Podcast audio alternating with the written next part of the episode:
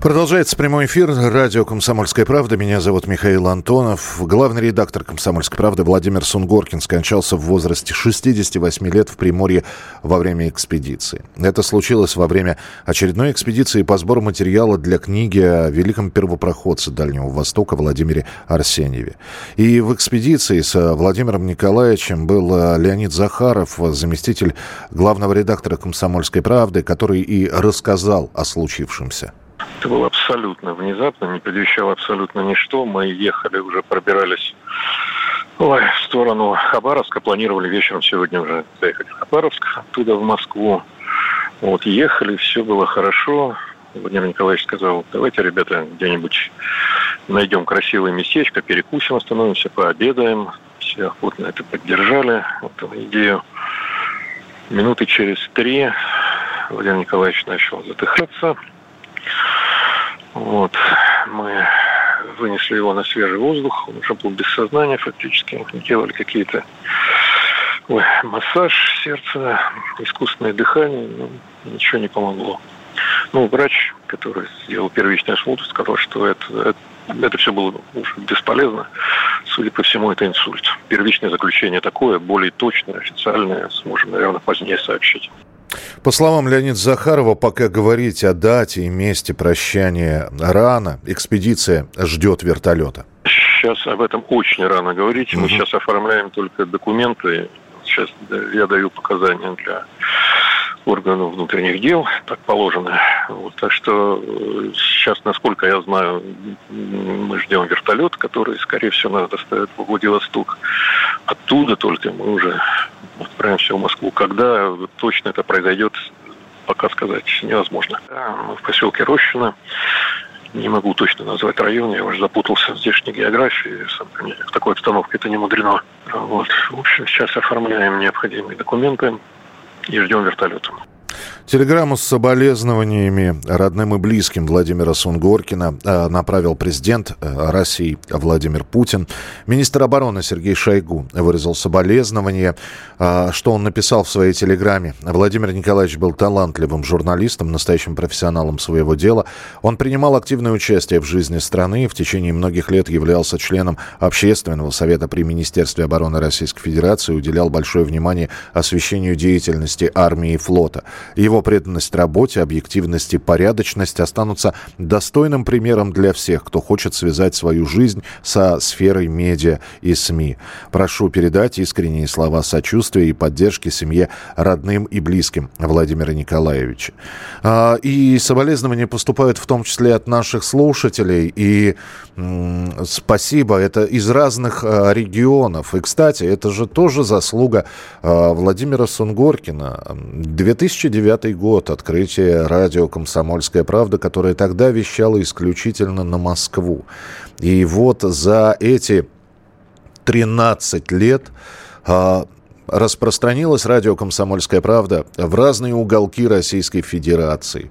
В, и в отдаленные, и в близкие. И теперь люди из разных городов э, слушают эфиры, слушали Владимира Николаевича, его авторскую программу, слушают наши передачи, новости, подкасты. И, э, спаси... и именно поэтому из разных регионов приходят сейчас слова соболезнований. А, Константин из Свердловской области. Примите наши глубокие соболезнования с Урала. Это тяжелая утрата, внезапная смерть такого интересного, умного и уникального человека Владимира Николаевича. Мы его очень уважали и с большим интересом слушали. Он любил путешествия по стране, общение с людьми, где он только ни был. Даже дважды посетил наш суровый перевал Дятлова. Искал истину. Ходил там в морозы по глубоким сугробам. Нам очень жаль его. А, из Москвы и Московской Московской области. Из Приморского края пришло сообщение. Здравствуйте, уважаемая редакция.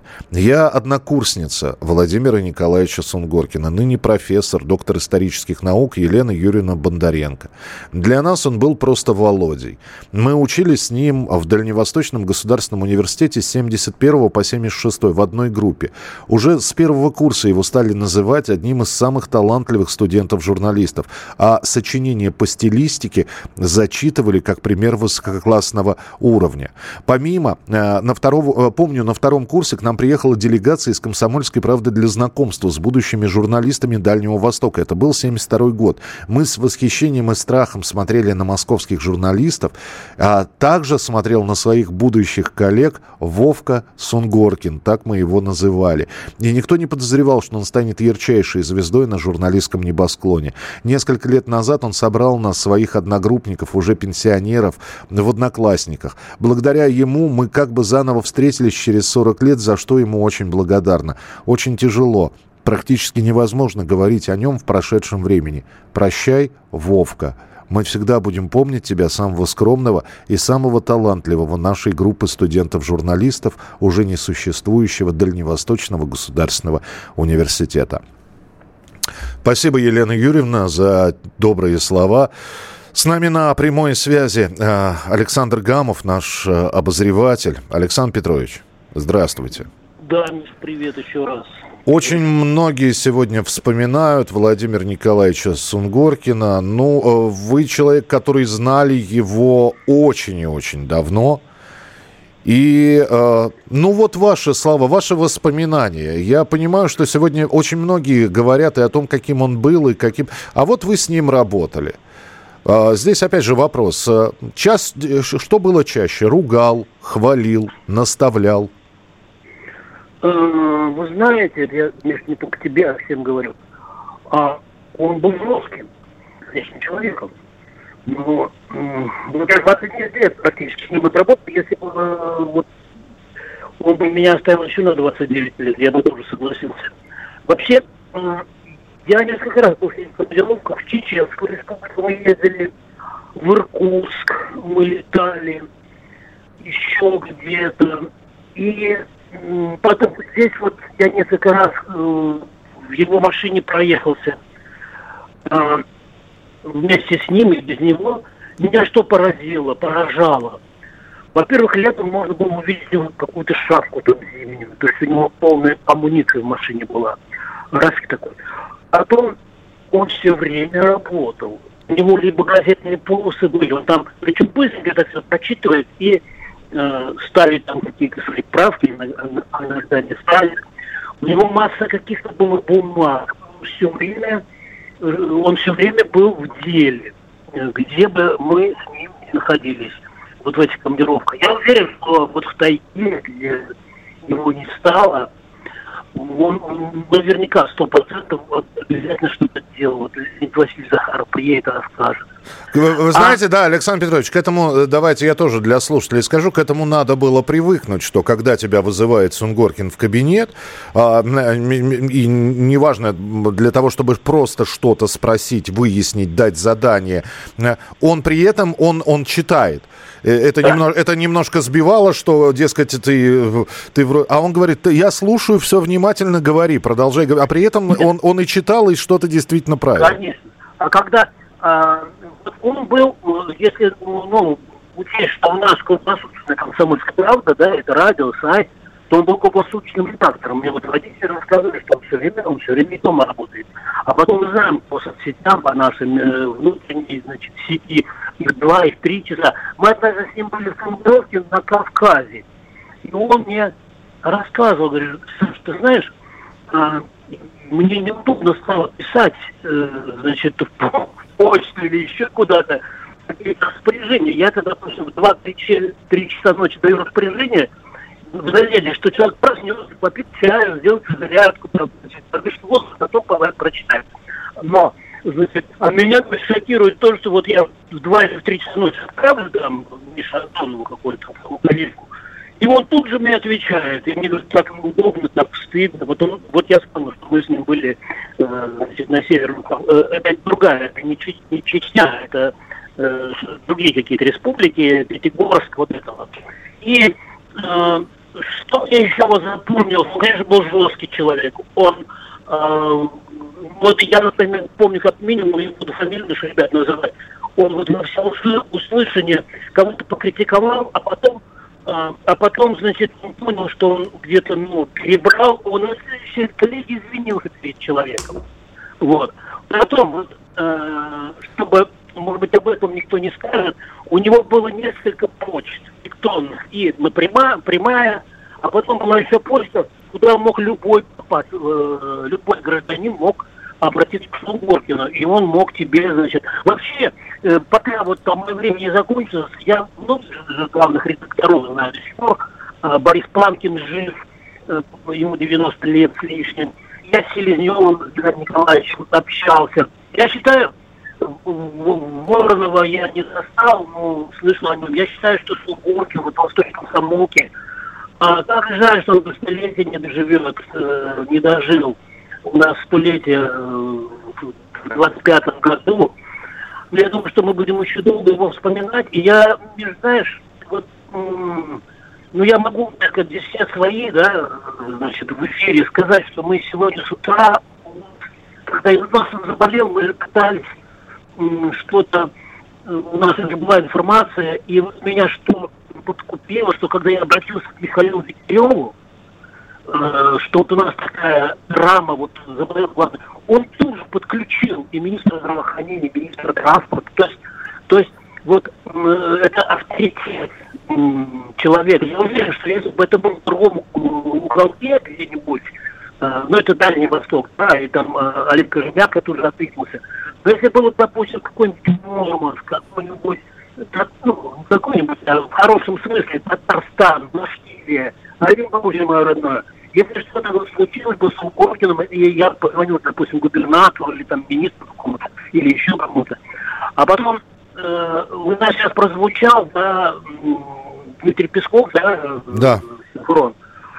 Когда я написал сегодня Дмитрий Сергеевич, что у нас такой голь. Он тут мне опять звонил, и мы все тут рассказывали, а потом тут же доложил а, президенту Российской Федерации. То есть это говорит о масштабе на, вот, э, личности, на нашем главном редакторе, может быть, мы тут сейчас вот это ну, осознаем, поймем.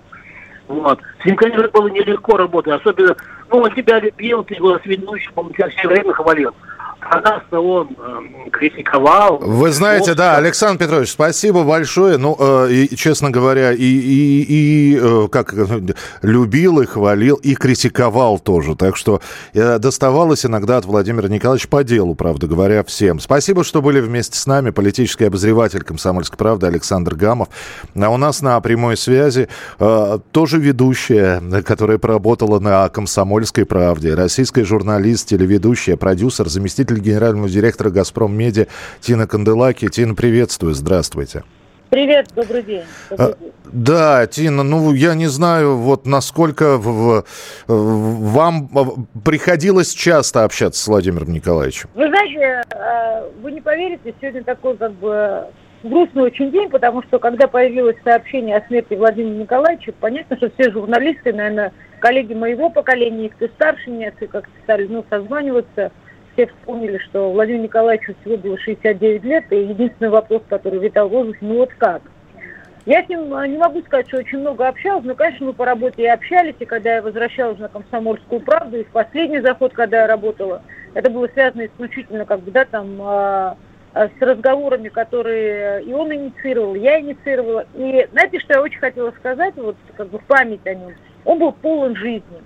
Вот э, в современном мире э, возраст вообще теряет значение. То есть, э, знаете, можно постареть и в 45, а можно оставаться вечно молодым и за 80. Вот у него было столько планов, он был такой любопытный, он так был неравнодушен ко всему. И что самое главное, у него было редкое по нынешним временам качество, он не сдавал журналистов. То есть коллеги, с которыми он работал, коллеги, в которых он верил, коллеги, которым он доверял, а журналисты, вы же понимаете, это как бы особая порода людей. Это люди, для которых чувство справедливости – это одно из самых обостренных чувств. Он за них вписывался везде и всегда. Вот кто-то написал, то ли Настя Кашеварова, что комсомолка а, сегодня осиротела. А, жизнь так устроена, что большие как медийные холдинги, они все равно продолжают жить. И понятно, что комсомолка продолжит жить. Но вот комсомолка сегодня, правда, осиротела, потому что такого защитника, такого сподвижника и такого в хорошем смысле этого слова, вот для многих как бы отца, старшего брата, друга, товарища, конечно, у комсомолки больше не будет. Поэтому светлая память и очень грустно. Вы знаете, что, правда, иногда мы общаемся гораздо меньше с теми людьми, кто оказывает на нашу жизнь большое влияние, чем хотелось бы. И думаем, что наша жизнь будет вечной. Но вот как бы жизнь доказывает, что жизнь слишком коротка. И никто бы не мог подумать, что вот он свой последний путь уйдет таким же жизнелюбивым, в походе, как а, Марго написала, как обычно, уверенно смотрящим в. Очень грустно. Царство небесное. Спасибо большое, Дин. Ну, вы действительно абсолютно правы, потому что это вот общаясь с Сунгоркиным, вот вы сказали, да, вот э, за собой иногда занима, э, замечаешь, рассеивается внимание. Какой-то момент тебе не интересен, и ты задумываешься о своем. Сунгоркину было интересно все. Неважно, что это, э, какое-то небесное тело новое появилось, что происходит в Беларуси, какая программа будет на радио. Он всегда, ну и, конечно, так как он перемещался, это, наверное, редко кто в своем возрасте такое может себе позволить. Царство Небесное, вы знаете, повторюсь, как бы, я думаю, что сегодня скорбят все сотрудники комсомолки, все читатели комсомолки. Я присоединяюсь к вам, ребят. Правда, вы знаете, по нынешним временам э, мы с таким количеством э, проблем, горя, тревоги, сложностей сталкиваемся, что мы даже порой не осознаем цену человеческой жизни. Но цена жизни Владимира Николаевича была настолько высока, потому что, я думаю, только с годами мы осознаем, что вот та теплота, та уютность, та семейственность в хорошем смысле этого слова, и та журналистика, вы знаете, вроде бы и обскульная, но абсолютно как бы уверенно смотрящая в будущее, которую он э, сохранял в комсомолке, конечно, уйдет с ним. Правда, знаете, есть банальная фраза, с ним ушла эпоха. Мне добавить нечего, с ним правда ушла эпоха. Спасибо большое, Дин. Спасибо за добрые слова. Российская журналиста, телеведущая, продюсер, зам генерального директора «Газпром Медиа» Тина Канделаки. И интервью Владимира Николаевича. Во-первых, Тина, я еще раз скажу, что мы ее называем коллегой, потому что она вела программу на радио «Комсомольская правда». Ну и, конечно, Тина Канделаки брала интервью Владимира Сунгоркина. И вот эта фраза про любимую никому не отдают, она была, ну, она так широко разошлась, в том числе и по интернету. Давайте вспомним фрагмент этого интервью. Любимую никому не отдают чего-то так. Вот вот если я в вас влюбился, а вы куда хотите уйти, а я вас не отдам. Вот вы имейте это в виду, допустим. В смысле вот, не отдадите? А не отдам, и все, вы куда хотите? К другому мужчине выйти? Не, ну не отдадите как? Как Генрих VIII не отдал? Или не, это, или не отдадите, как, я не знаю... Это мы будем думать, как вас не отдать. То ли как Генрих VIII, то ли как Генрих VII. Но это очень популярный тезис. Любимую отдавать нельзя.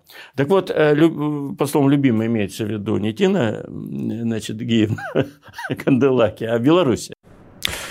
Мы сегодня вспоминаем Владимира Николаевича Сунгоркина, вспоминаем и осознаем, какое наследие он оставил. Газета, сайт, э, радио, э, книжные проекты. И все-таки вот та экспедиция, во время которой, собственно, и произошло то, о чем мы сегодня говорим, скоропостижная смерть э, главы медиагруппы «Комсомольская правда» Владимира Сунгоркина, э, эта экспедиция и книга о э, первопроходцах Дальнего Востока, она обязательно будет сделана, но сделана уже в память о Владимире Николаевиче. С нами на прямой связи председатель Союза журналистов России Владимир Соловьев. Владимир Геннадьевич, приветствуем, здравствуйте. Здравствуйте. Осиротел журналистский цех, действительно осиротел. Да, ужасная новость сегодня утром. И я вот вспоминаю, как Владимир Николаевич к нам приезжал на наши форумы журналистские в Сочи, самые большие в мире журналистские форумы «Вся Россия», и выступал с гордостью, рассказывал про этот самый успешный, один из самых успешных, наверное, холдингов нашей страны – о том, как работает этот механизм им созданный, отвечал на вопросы, э, как вспоминал он про то, что любит с друзьями путешествовать по Приморскому краю, по Хабаровскому краю, по Дальнему Востоку, сплавляться на байдарках по речкам. Он любил очень природу своей родины, Дальнего Востока. И вот сейчас опять туда и отправился. Хотя, говорят, не очень хорошо себя чувствовал, вот, тем не менее, вот там в тайге с ним это и случилось, к сожалению. Но, конечно, память о нем останется, и не только память, останется этот холдинг э, успешный, один из немногих успешных э, больших холдингов нашей прессы. Останутся ученики, останутся коллеги, останется память. Владимир Геннадьевич, а неформальное общение, то есть, э, ну, и вы к нам в гости приходили, и вы э, видели деятельность Владимира Николаевича, да, и сегодня, вот когда мы говорим о его наследии, конечно, сейчас самое главное, э, чтобы вот этот вот часовой механизм, про который вы сказали, он без сбоев бы работал, и это уже наша задача и наша, наверное, обязанность перед, перед памятью Владимира Николаевича сделать так. А неформальное общение, оно было или все-таки все в бегах, все в делах. И вот сейчас вот э, очень многие говорят, не успели, не договорили, надо бы было встретиться, посидеть. Было, конечно, и, и, и шутки его, и бывало и в ресторане сидели, общались. И, конечно, в комсомолку я заходил. Вот я, кстати, вспомнил и эту встречу с президентом, которая была в редакции «Комсомольской правды», в начале 2018 года, когда я поставил вопрос о том, что нужно бы сделать, э, создать звание заслуженный журналист России. Владимир Николаевич, который рядом сидел с Владимиром Владимировичем, меня поддержал тогда. А Владимир Владимирович э, сказал, что действительно профессия журналиста героическая, и такое звание должно быть. Потом такое звание появилось. И вот очень важно, что Владимир Николаевич был, наверное, в первых списках тех самых выдающихся наших коллег-журналистов, которые получили это звание «Заслуженный журналист России». Ну а что касается Союза журналистов, то Владимир Николаевич все были высшие награды и «Золотое перо», и в позапрошлом году он стал легендой российской журналистики. Это вот мы присваиваем такое звание действительно ветеранам, самым выдающимся э, медиа-менеджерам и журналистам. И, конечно, память о нем останется. Мы его никогда не забудем. Спасибо большое. Владимир Соловьев, председатель Союза журналистов России. Спасибо, Владимир Геннадьевич, за слова, за добрые воспоминания. Я читаю и ваши сообщения в том числе. Здравствуйте, искренне соболезную. Я закончила журфак, закончила журфак во Владивостоке гораздо позже.